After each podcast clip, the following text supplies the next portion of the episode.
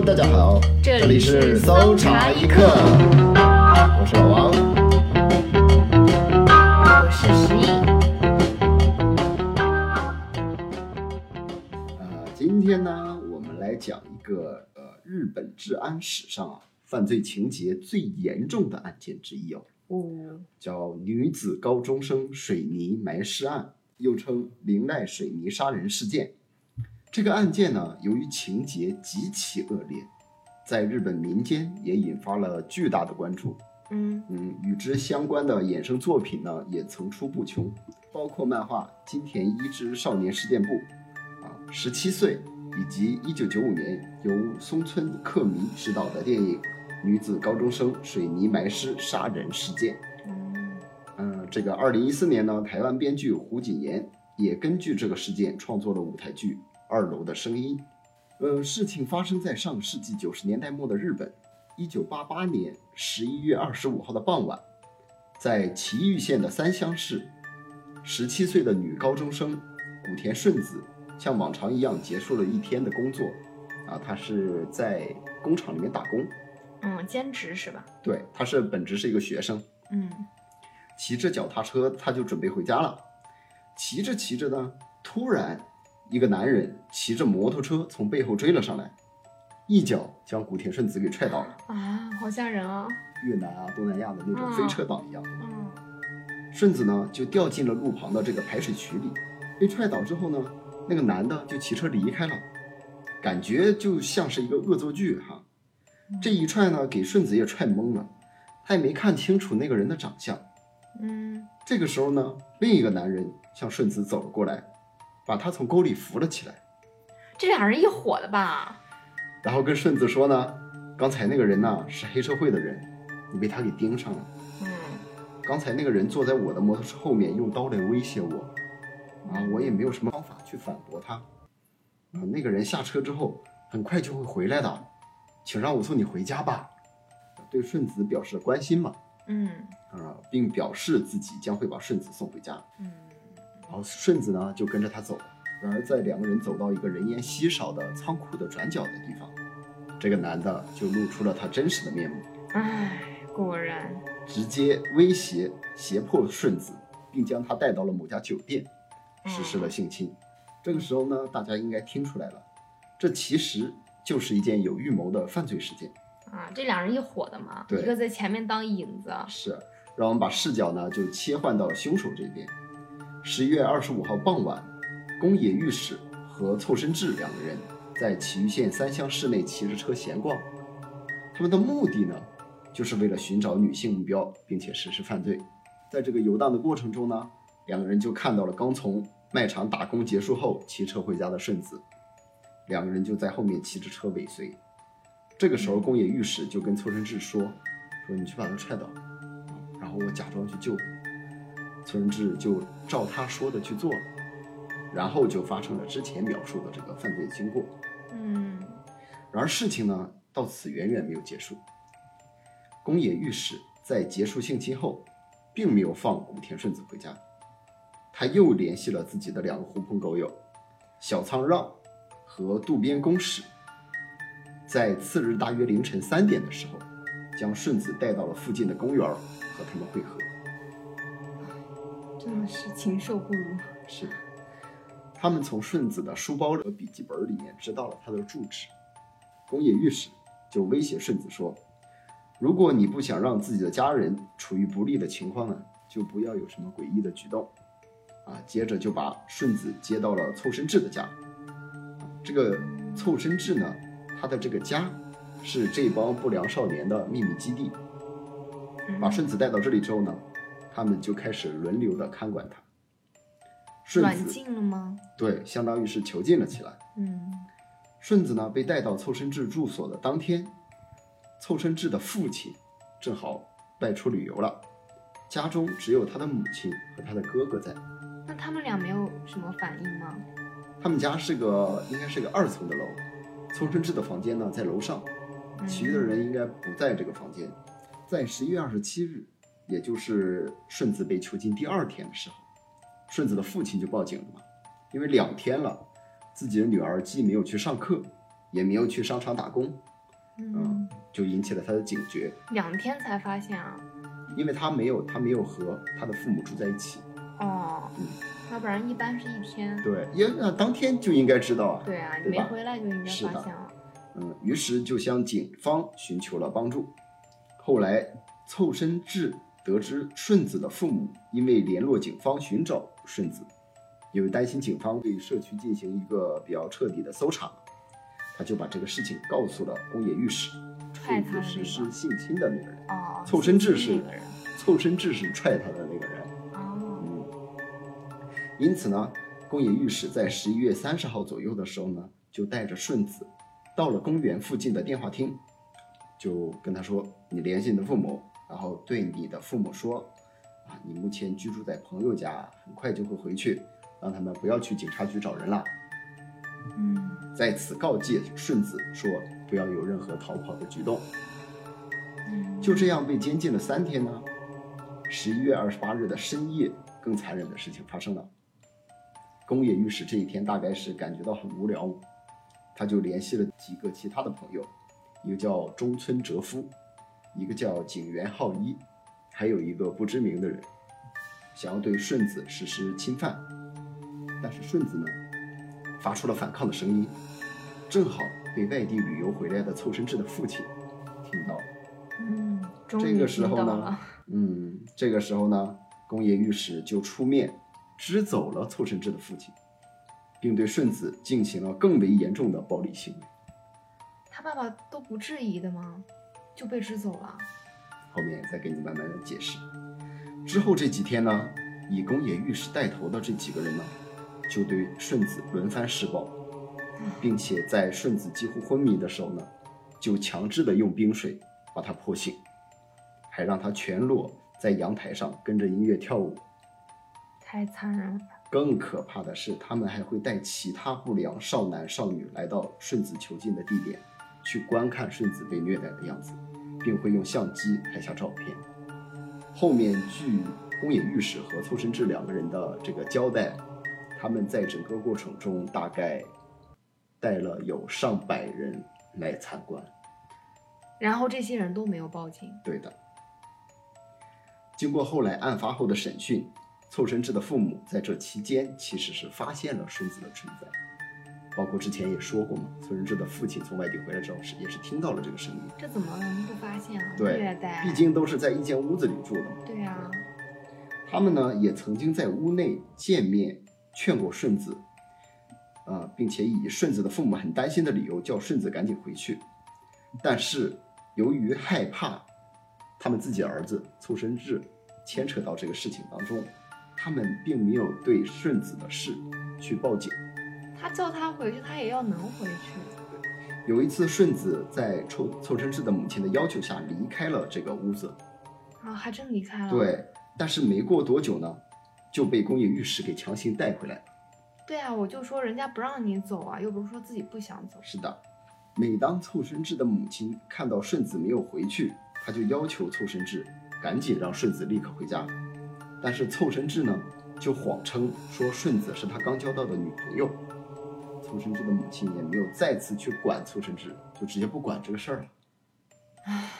根据报道显示哦，凑生志的双亲之所以没有进行干预的理由，是因为他们知道宫野御史和凑生志的关系，并且知道他们儿子在这个宫野御史的这个唆使下啊，已经把这个事情这个行为变得很严重。他们害怕警察介入调查之后对他们自己的儿子不利，就没有进行更加深入的这个探索了啊。他们都不害怕这个事情越来越严重，造成更不利的后果吗？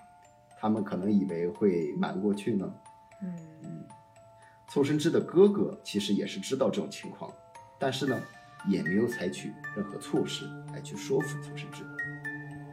有些媒体记者在案发后去访问凑身志居住地方的街坊邻居，嗯，得知他们曾经在案发当时哦，就听到过凑身志的房间里传出过少女向外求救的声音。但是他们都无动于衷吗？就在这个过程中，没有任何人去联络警方求救，就感觉社会的冷漠在这个时候真的是。其实对他们来说应该本质上是没有任何影响的，他们只需要报警。就是怕事儿嘛。但是他们报警的话，跟他们也没有关系，他们只需要报警就可以了。他们报警，他们警察也会找找报警人来做嗯笔录。他们也怕会遭遭到这些不良青年的这个报复。顺子呢，曾经找过机会，就是逃回他家，但是呢，他找到了这个机会，他没有时间逃跑，而是选择了先在凑生之的家里打电话报警，然后呢就被宫野御史给发现了，就重新带回到了楼上。他可能是太慌张。是，按这种情况下，应该第一瞬间先逃跑，不管什么情况，先逃跑，逃离这个地点。然后。再去再去报警啊，或者做一些其他事情。但是他直接就在这个家里去进行报警。其他同伙们得知这个事情之后呢，就将打火机的油洒到了顺子的身上，并且点火，造成了顺子的脚跟跟身上受到了严重的烧伤。然后之后呢，他的伤口就因为化脓，并且发出恶臭，就无法行走了。这时候他就不太可能主动逃跑了。唉，这就使得与此同时呢，这些人给顺子的食物越来越少。之前还好好的一日三餐都给，到现在为止的话，给他的食物就越来越少，有时候只给一点牛奶或者是什么都不给。这样的话也不利于他脚部的伤势的愈合，所以他的脚部的受伤情况越来越严重，导致呢他无法移动，只能躺在房间里。以工业御史为首的这些罪犯就用喝完的牛奶盒来去处理顺子的排泄物，但这样呢，就让房间里都充斥着这个排泄物和腐臭的味道，嗯嗯，促使了他们更加严重的去殴打顺子。十二月中旬之后呢，就之前我们说这个事情是发生在十一月二十五号嘛，嗯，嗯，现在到十二月中旬了，已经过去了大概二十多天了。将近一个月了。对，然后宫野御史就以顺子开始漏尿为由，和另外两个共犯开始殴打顺子的脸，导致顺子的脸部骨折，因此肿胀变形。这是打的有多严重啊？都是骨折了都，心理之恶，人性之恶。是的，嗯。那等到后面我们也会说，等到他们出狱之后，他们也会重新去做一些事情。之后呢，这些共犯们讨论说，处理完之后，我们是否找个地方把人给埋起来？他们这个时候已经想到要杀人了，不单单是囚禁了，已经想到要杀人了。有些有有一个，呃，其中的一个少年还说，放入汽油桶烧掉也不是不可以啊，或者说，不如灌上水泥，然后扔到海中，这样就不会被人给发现了。他们就没有想给这个女孩留活路，对这个意思。是的，在一九八九年的一月四号，也就是顺子被监禁的第四十一天的时候，宫野御史在这一天因为打麻将输了，他还有心情打麻将，对他来说的话，他已经无所谓了。他啊他这个人已经是一个心理出现问题的人，心理变态的人，对吧？真的是正常人无法理解了，已经。并且向他们其余几个同伙发泄了怒气。然而这个时候呢，顺子的双脚已经腐烂到无法移动了。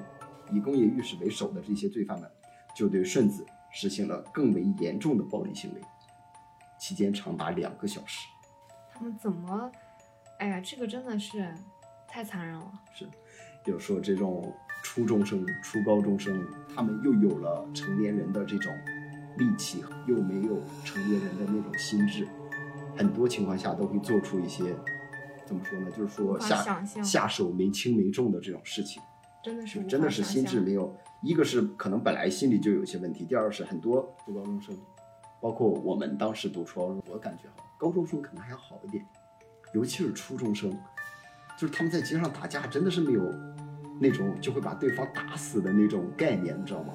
就是下手真的是没轻没重，就往死里打那种。嗯，经常不也出现那种拿着刀啊对什么的捅伤人、这真的是很少听到高中生以及以上会有这种情况了，而对于初中生来说，这好像就是一个日常一样，他们没有那种意识，可能对，还没有形成这种，就是心智还没有完全的成熟。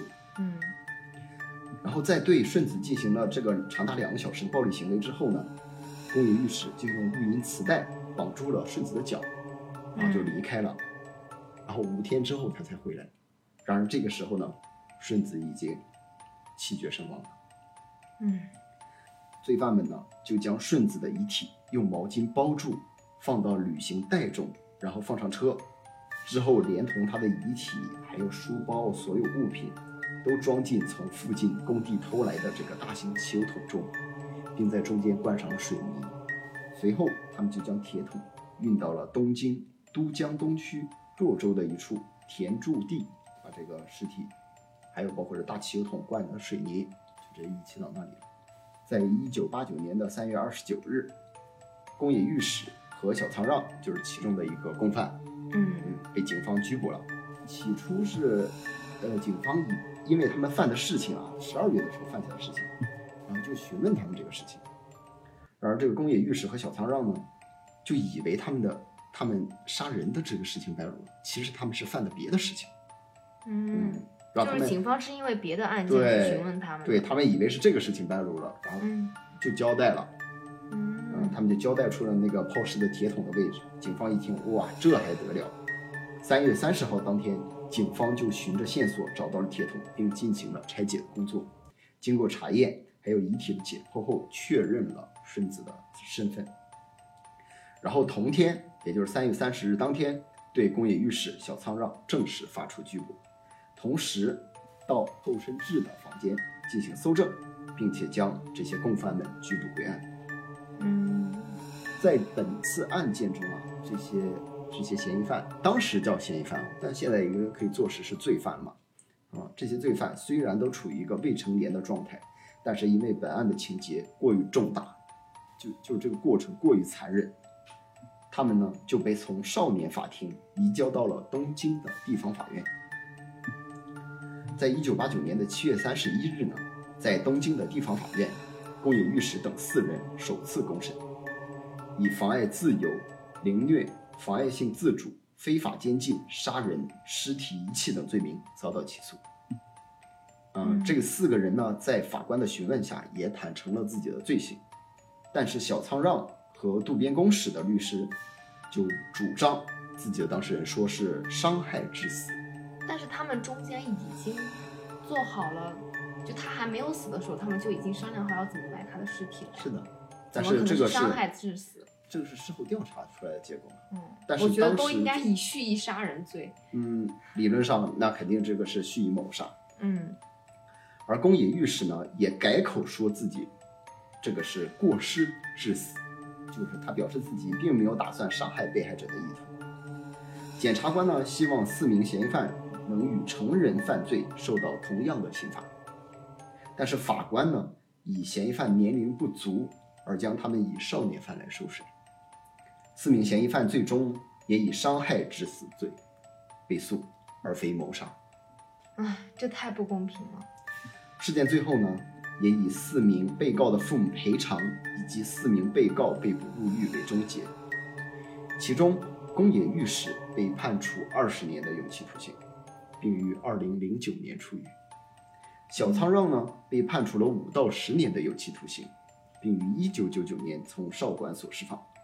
呃，这个叫五，他他说这个叫五到十年有期徒刑啊，这个是日本当地的一种刑法，是针对少年犯的一种呃这种这种判定的这种规则。他被判五到十年的有期徒刑，其实就是五年。依据他在狱里的表现来嗯决定是否增加，是否是偏向更偏向于这个十年，还是还是更偏向于这个五年。如果他的就是最少他五年就可以出狱了。对，是的，啊，他于一九九九年从少管所释放。凑身志呢，被判处五到九年的不定期徒刑，并于一九九七年释放。渡边公使呢，被判了五到七年的不定期徒刑。这太不公平了。就宫野御史判了二十年，，我都觉得还不算重他。是主犯。嗯，嗯其他人就只有五到五年、几年，哎，感觉你都没有什么，没有什么受到惩罚，你就已经出来了，嗯。你这么残忍的对待这样一个女生，是的，而且过程长达四十一天的监禁和和凌虐，这这个性质太恶劣了。在这个过程中，你记不记得我之前说过，曾经有几百人参与过这个其中，还还有包括另外两名男生那其他人有其他人都没有有被起诉，怎么会这样呢？真的可能是没有确凿的证据，确凿的证据来来起诉吧，大概是因为这个原因。几位主要犯罪者出狱之后呢，基本也都没有完全改掉自己曾经的那些习惯，其中就是首犯宫野裕史，二零一三年因为赌博传销再次被捕入狱。小仓让于二零零四年再次在三乡市，就是当时他们犯罪的这个城市犯下了逮捕监禁事件，又是逮捕监禁事件。这一次呢，他更是只被判了四年的有期徒刑，而且据说他的父母还因为不服判决，是当年的那个案件，不服判决，迁怒于古田顺子，甚至毁坏了他的墓碑。这是怎样的父母呀？小仓让的爸爸是一个工厂的工人，然后他的妈妈是在一个酒店里做做做那种劳保。嗯，他们都都不不认为自己的儿子这样做已经滔天大罪，不不谢罪就算了，他甚至还迁怒于受害人。几乎所有的罪犯的这个家长，他们都没有当面对古田顺子的父母表达出他们的歉意，也有说法是他们想要当面道歉，古田顺子他的父母并不接受这种道歉。嗯，这种说法这道歉有什么用啊？是的，呃，凑身志呢，在二零一八年的时候，在大街上跟人打架，然后又被警方以杀人未遂的罪逮捕。所以说这这几个人其实他们都根本本质上并没有认错，并并没有悔过。而且包括像小藏让这种的，他不是还是因为出狱之后再次因为这个逮捕监禁事件而又被判了四年的对啊他甚至还再犯，再犯，还再犯类似的案件，说明他对之前那个案件就根本一丝悔意他没有都没有。嗯，嗯，他可能还因此还觉得上瘾了，还要对，再去重蹈覆辙，再来一次这样的是的，犯罪，嗯，太可怕了。其实我觉得也是这几位凶手可能都没有得到他们应有的惩罚，因为他们出狱之后，甚至还是在在这个社会中重新犯下了类似的这种案件，对社会造成了一定的危害。几年的刑罚根本就惩戒不了什么。是，对但是这个他们这种性质的犯案，这个事情当时判的相对比较轻的一个原因，也是因为把他们几个当做少年犯来去进行判决的。我发现是哈、就像就是现在很多人都以未成年这个打着幌子嘛。啊、这个幌子来干一些非常恶劣的事情，然后就可以逍遥法外，就一点点刑罚就可以出来了。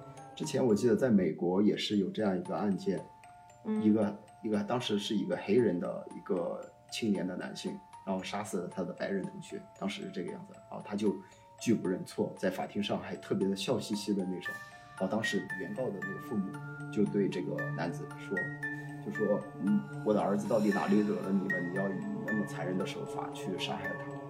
然后当时那个黑人男子就是笑一笑，说我是个未成年人，我也不会有太严重的处罚。啊，当时就知道自己，对，或许他们这几个人哈，他们就知道自己是未成年，也有可能。就觉得无论我犯多大的罪，我最后也不会得到多么严重的处罚。对，嗯，所以说他们就肆无忌惮的，做这么残忍的事情，嗯真的人性之恶真的想不到。嗯。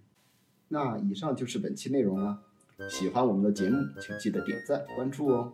这里是搜查一刻，我是老王，我是十一。我们下期再见